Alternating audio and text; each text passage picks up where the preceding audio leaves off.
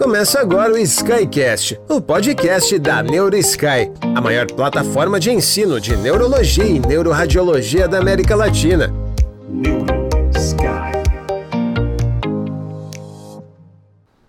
Olá, NeuroSky, e seja bem-vindo a mais um Sky Experience.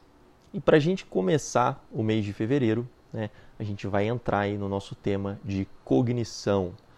E essa semana, como vocês devem ter visto, o Tomás já publicou aí um conteúdo de neuroimagem na doença de Alzheimer, e o meu papel vai ser falar para vocês um pouco sobre a clínica da doença de Alzheimer né, e aspectos aí relacionados ao diagnóstico. Muito bem, pessoal. Doença de Alzheimer é um transtorno neurodegenerativo que não tem uma causa bem estabelecida, apesar da gente já conhecer um pouco né, sobre aspectos fisiopatológicos dessa doença, e ela é a causa mais comum de demência no mundo. Em geral, ela vai se manifestar aí clinicamente com uma alteração de perda de memória, tá? Ah, na maior parte das vezes. E infelizmente, nós ainda não temos uma cura para parar e reverter essa neurodegeneração. Entretanto, cada vez mais a gente compreende essa base fisiopatológica da doença e terapias estão surgindo, terapias específicas para a doença de Alzheimer estão surgindo. Então, para a gente começar um pouco aqui né, da nossa abordagem aí de compreensão dessa doença e de para chegar num diagnóstico adequado, a gente vai falar um pouquinho né, sobre como que a doença de Alzheimer aí, ela vem evoluindo na população, aspectos epidemiológicos, fatores de risco, clínica e, por fim, o diagnóstico. E, principalmente, a gente vai tocar aqui no ponto dos biomarcadores. Muito bem, pessoal. Do ponto de vista epidemiológico, né, a gente sabe, através de estudos americanos, que a incidência anual da doença de Alzheimer ela gira em torno aí de 0,4% a partir dos 65 aos 74 anos. E quando a gente ultrapassa essa idade de 85 anos, essa incidência anual ela chega a 7,6%. E com o envelhecimento populacional, a gente estima que o número de pessoas com doença de Alzheimer ele deve dobrar nos próximos 30 anos, né? principalmente pelo aumento aí do número de pessoas que têm mais de 65 anos. Um dado interessante é que tem estudos mostrando que nos países ocidentais existe uma redução da prevalência da incidência de demência nas últimas duas décadas. Provavelmente essa redução se dá por melhora aí no tratamento de fatores de risco cardiovascular e também por melhora educacional. Né? A baixa escolaridade no início da nossa vida é um fator de risco para demência importante e que pode ser modificado né, com a melhora aí do sistema educacional. Outro fator de risco que a gente deve citar aqui, gente, é a questão das mulheres. As mulheres têm duas vezes mais risco que os homens de desenvolverem doença de Alzheimer. E, e isso não é só pela expectativa de vida, parece que tem outros fatores envolvidos para gerar esse aumento de risco aí na mulher. Quais são os outros fatores de risco que a gente precisa saber? Né? A idade avançada, como a gente falou, um principal fator de risco, não tem como a gente modificar. É, existem fatores de risco genéticos, né? o principal né, é a presença aí do ApoE4. Se você tem o ApoE4 em heterozigose, você vai ter duas a três vezes risco maior do que a população que não tem de desenvolver doença de Alzheimer. E os homozigotos para o ApoE4, eles têm mais de 10 vezes o risco né, contra aí não carreadores. E do ponto de vista de, de demência, de doença de Alzheimer autossômica dominante, né, que é menos de 1% de todas as doenças de Alzheimer, pessoal, né, ela é responsável aí por mutações na APP, na pré-senilina 1 e principalmente aí também na pré-senilina 2. É, vale lembrar que esse é aquele, é, essa é aquela forma de Alzheimer precoce, tá, de padrão autossômico dominante, diferente do Alzheimer tardio que a gente está conversando aqui, que é o nosso foco de hoje. Quais outros fatores de risco existem? Né? Diabetes, hipotensão postural, hipertensão arterial sistêmica, é, traumatismo crânioencefálico, estresse, depressão, obesidade, é, cirurgia coronária, né, doença arterial coronariana, é, são todos aí fatores de risco e são fatores de risco modificáveis, tá bom? É, outro ponto importante, cada vez mais estão surgindo, surgindo aí estudos mostrando a relação de distúrbios do sono com processos neurodegenerativos. Um exemplo disso né, é a presença de apneia do sono, com estudos que mostram que o fato do paciente ter apneia pode acelerar né, a produção de alguns biomarcadores aí em pacientes com doença de Alzheimer e quando você trata, parece existir uma redução desses biomarcadores. Então parece que alterações do sono também aí se relacionam com a presença de neurodegeneração. E um ponto muito importante aqui, pessoal, isso é um ponto que eu falo até para todos os meus pacientes, e é importante a gente é, botar isso em pauta quando a gente for discutir com as pessoas, é a prática de exercício físico. Tá? A prática de exercício físico ela é fundamental e ela não só retarda né, o, declínio cognitivo, como ela reduz o risco né, de desenvolvimento de doença de Alzheimer e de demências em geral. Né? Então, o exercício físico ele tem um poder muito grande né, de redução de risco de neurodegeneração. É muito importante que a gente fale isso com os pacientes.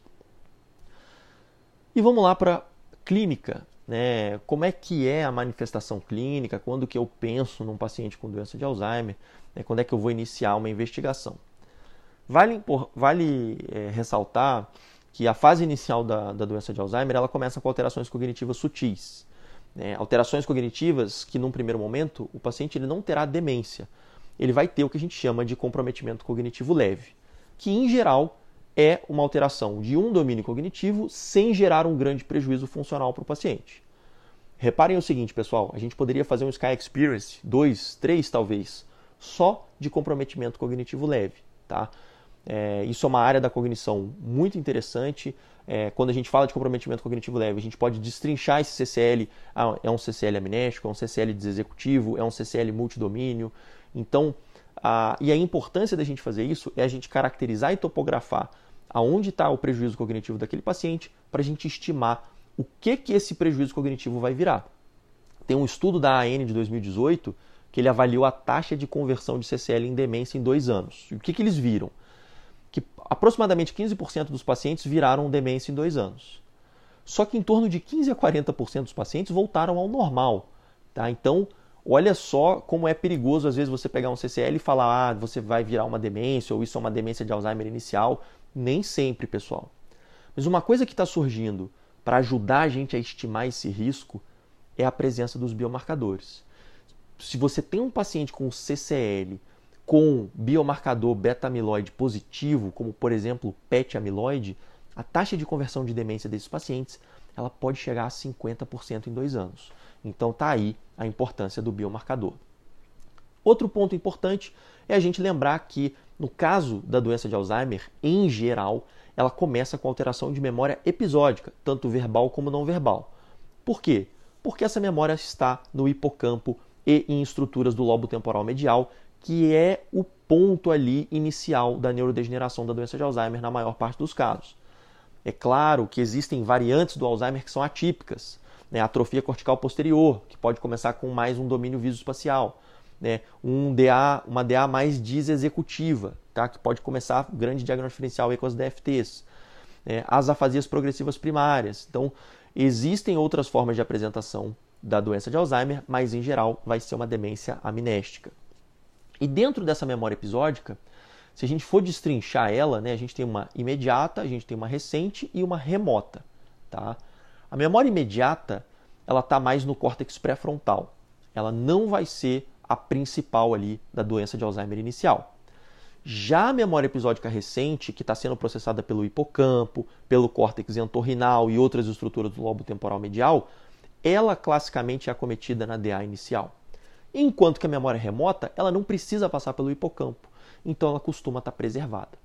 Então esse é o ponto-chave aqui para a gente ter uma noção de topografia em demência. Você vê o padrão de alteração de memória que o paciente perdeu, e você vai correlacionar isso com a neuropatologia provável que está envolvida naquele caso.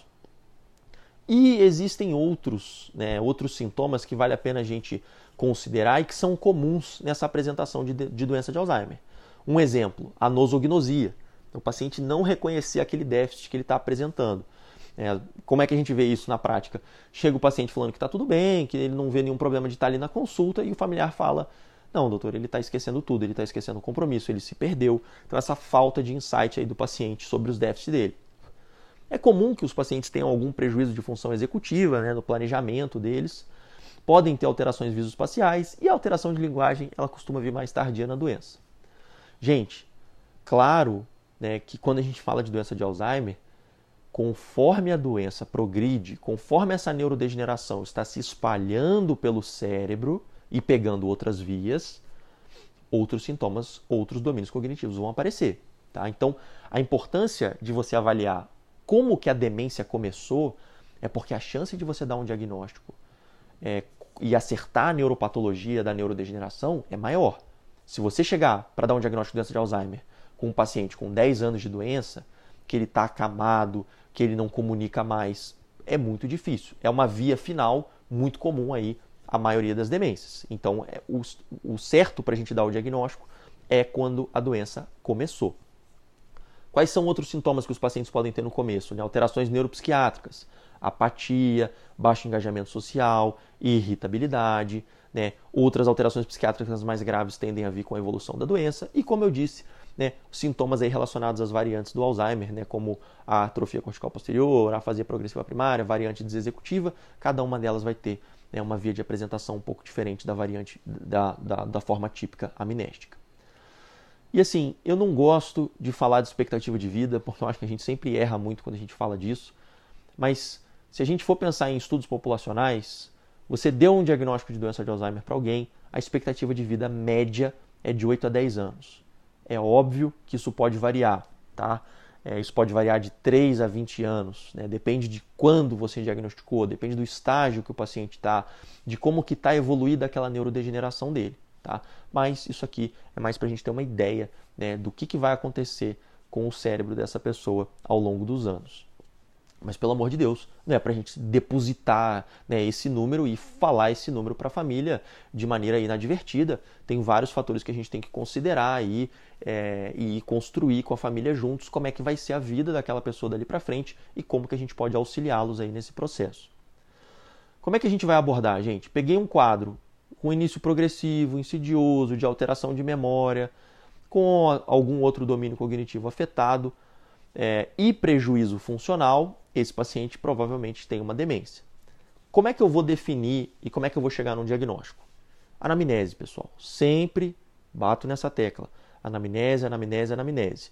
Eu preciso identificar sintomas ali que o paciente está falando e um padrão de evolução que é característico com a doença de Alzheimer, levando em conta, obviamente, também antecedentes, medicações, comorbidades, é, que podem colocar o paciente no risco de uma outra doença e vou fazer um exame neurológico para ver se eu tenho alguma alteração neurológica que sugere doença de Alzheimer ou que sugere outro diagnóstico.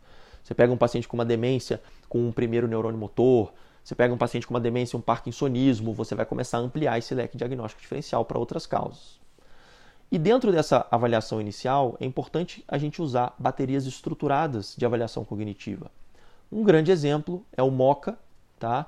É, que é não é, é assim, relativamente simples de ser de ser aplicado. O, o minimento é mais simples ainda, né? Mas se você puder usar um Mocha, ele, ele acaba te trazendo um pouco mais de informação. É importante a gente ver que os pontos de corte eles vão variar de acordo com a população, eles vão variar de acordo com a escolaridade, então eu não posso generalizar um ponto de corte do MOC e do Minimental né, para um alto executivo pós-graduado comparado com uma pessoa aí talvez analfabeta, né? Não tem como a gente botar o mesmo número de corte para essas duas pessoas, porque é um teste que depende de escolaridade. E a gente precisa, né, deveria, vamos dizer assim, fazer uma anamnese tanto com o paciente e com o familiar. E se você puder fazer essa anamnese separado, isso pode trazer algumas informações e pode não expor o paciente. É, é, é muito comum na neurologia da cognição que quando você está fazendo anamnese junto com o familiar, às vezes o paciente ele se sente mal, porque ele começa a perceber né, como ele está esquecendo, como ele está é, às vezes incapaz, e isso pode gerar um mal-estar para ele na consulta, pode até atrapalhar ele a fazer alguns testes, por ele sentir esse julgamento externo. Então, se você puder fazer isolado, é melhor. E é muito importante também é, a gente considerar além das baterias cognitivas estruturadas, que são baterias que se aplica super rápido no consultório, você fazer o que a gente chama de avaliação neuropsicológica. O que, que é isso? A avaliação neuropsicológica ela é feita geralmente por uma psicóloga com formação em neuropsicologia e ela é uma bateria mais completa de avaliação cognitiva. Ela é mais sensível para detectar demência é, e ela pode variar aí desde testes que duram duas, três, quatro horas até testes que duram três dias tá? Obviamente, um determinado período de tempo nesses três dias. E o interessante da avaliação neuropsicológica é que as neuropsicólogas elas vão aplicar várias baterias cognitivas, elas podem até direcionar para algum domínio específico que a gente está pesquisando. E isso vai trazer muita informação bacana para a gente, né? vai trazer um baseline de como é que está o status cognitivo do paciente, ela ajuda a gente a topografar melhor os domínios cognitivos afetados, auxilia em recomendações em termos de se esse paciente está apto a fazer uma atividade ou não, ajuda na reabilitação e ajuda também a descartar aí transtornos do humor, né? fazendo essa avaliação mais aí voltada para escalas psiquiátricas, como por exemplo de ansiedade, depressão. É muito legal a avaliação neuropsicológica e é muito legal também que você tenha alguém de confiança para indicar essa avaliação neuropsicológica. Uma vez que a gente passou pela anamnese, exame físico, baterias cognitivas estruturadas, a gente vai partir para a neuroimagem. Né? Aqui eu estou entrando no, no, na área do Tomás, mas quem quiser assiste lá a aula dele, a aula está super legal é, para vocês verem na prática como é que é a alteração estrutural da doença de Alzheimer. Mas, falando rapidamente aqui, a neuroimagem preferencial é a ressonância, tá? e o que a gente vai ver na ressonância é redução de volume hipocampal, atrofias ali nas estruturas mediais temporais. Tem mais coisa na neuroimagem que eu posso fazer? Tem. Tem imagem funcional. Né? O PET-FDG que vê hipometabolismo, o SPECT que vê hipoperfusão, geralmente ali no hipocampo, pré-cúneo, parietal lateral e temporal posterior importância das imagens funcionais é quando você está na dúvida. Você quer diferenciar uma DA de uma DFT, você está na dúvida se é neurodegenerativa mesmo ou se é um quadro depressivo. É muito importante a gente descartar a depressão, pessoal, quando a gente está avaliando é, demência, porque a depressão ela pode simular um quadro demencial. Tá? E, e assim, é, é, uma, é uma oportunidade que a gente tem de fazer um tratamento adequado para o paciente e mudar completamente aí o desfecho dele. E uma coisa muito legal que está surgindo agora são os, as neuroimagens com biomarcador específico. Né? A gente já tem o PET amiloide aqui no Brasil, que vai avaliar a carga de deposição amiloide cerebral, e a gente já tem o, o PET tal né, nos Estados Unidos e muitos que estão em, neuro, em desenvolvimento ainda, mas eu não sei se no Brasil a gente já tem o PET tal. Né? Eu desconheço ainda se alguma universidade já está fazendo PET tal aqui no Brasil. Qual é a importância, né? qual é o papel desses PETs de, com biomarcador? Primeiro, eles são úteis para casos atípicos e casos precoces. Tá? Então, você está na dúvida, ele vai te ajudar a ver se tem a patologia ali da doença de Alzheimer para te ajudar a dar um diagnóstico naquele caso. E uma coisa muito importante e que está surgindo é o PET amiloide para você decidir se você vai iniciar uma terapia específica ou não. Nesse caso, por exemplo, o aducanumab. Pessoal, se você quiser saber, se vocês quiserem saber sobre indicação de terapia de Alzheimer específica, né? É, como usar o aducanumab, indicações, riscos, eventos adversos e o real benefício do aducanumab na doença de Alzheimer e de outras terapias anti-amiloides aí que surgiram, não deixa de seguir a gente nas redes sociais, de assinar aí é, a nossa plataforma, entra lá no site, olha todos os conteúdos que a gente tem, porque a gente não vai falar de aducanumab agora, a gente não vai falar de terapia anti-amiloide agora, porque esse vai ser um tema aí para outra discussão. Mas não deixa de seguir a gente lá, que você vai ouvir falar sobre isso e como é que a gente usa e se a gente deve realmente usar essas terapias. Mas voltando para os biomarcadores, né? existem biomarcadores também no líquor, como a redução da beta a beta 42 e biomarcadores tal, como por exemplo o aumento da, do tal total no líquor e da fosfotal e o PET tal, né, que principalmente aí nos Estados Unidos. Testes genéticos, pessoal, não são recomendados de rotina, a gente não deve sair fazendo teste genético para os pacientes com doença de Alzheimer, é, salvo situações muito pontuais, Alzheimer autossômicos dominantes, mas isso aí é um tema para uma outra discussão também, mas em geral a gente não vai solicitar. Em termos de laboratório geral na avaliação de demência, o mínimo Dosagem de vitamina B12, TSH, hemograma, uma função renal e hepática, e a depender de cada caso você vai expandir esses testes. Por exemplo, estou suspeitando que possa ter é, uma questão aqui de comportamento sexual de risco. Você vai pedir sorologia HIV, você vai pedir sífilis, estou suspeitando de uma questão autoimune. Poxa, vou pedir líquor né, com, com, para avaliar autoanticorpos no líquor, é, autoanticorpos séricos, mas aí é outra, é outra linha de investigação. Se vocês quiserem assistir a nossa aula de demências reversíveis, vale a pena que a gente converse um pouco mais sobre isso lá. E por fim, né, quando que eu dou um diagnóstico de doença de Alzheimer? O diagnóstico ele vai ser definitivo somente através da histopatologia, mas eu duvido que vocês estejam aí na prática de vocês solicitando biópsia cerebral para dar diagnóstico de Alzheimer. Né?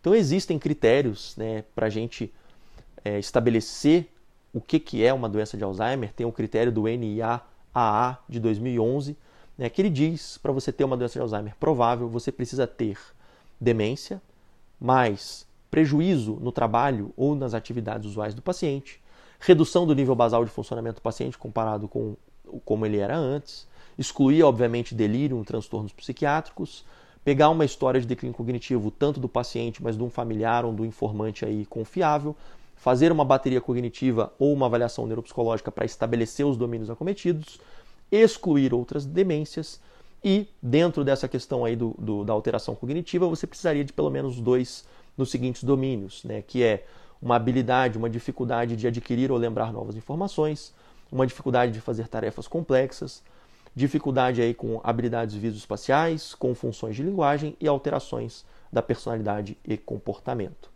Né? Lembrando que isso precisa ser de início insidioso, ter uma piora definitiva em relação a como o paciente era antes e classicamente esses déficits cognitivos eles envolvem aí uma questão amnéstica, né, que a gente falou aí de uma memória episódica recente.